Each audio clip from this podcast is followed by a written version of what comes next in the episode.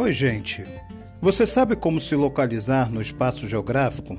Você sabe como se orientar?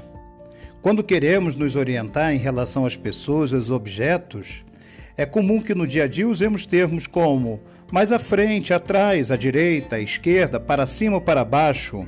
E também é, empregamos elementos das paisagens como pontos de referência. Atrás da igreja, na frente do supermercado, vire à direita depois da ponte, à esquerda depois da praça.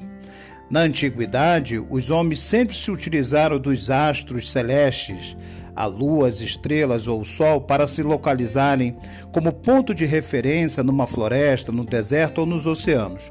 Ou, atualmente, no final do século XX, início do século XXI, com o avanço da tecnologia, os seres humanos passaram a utilizar a orientação tecnológica, como o GPS. Então, pessoal, vamos nessa, vamos continuar a estudar. Vamos estudar agora orientação e localização no espaço geográfico.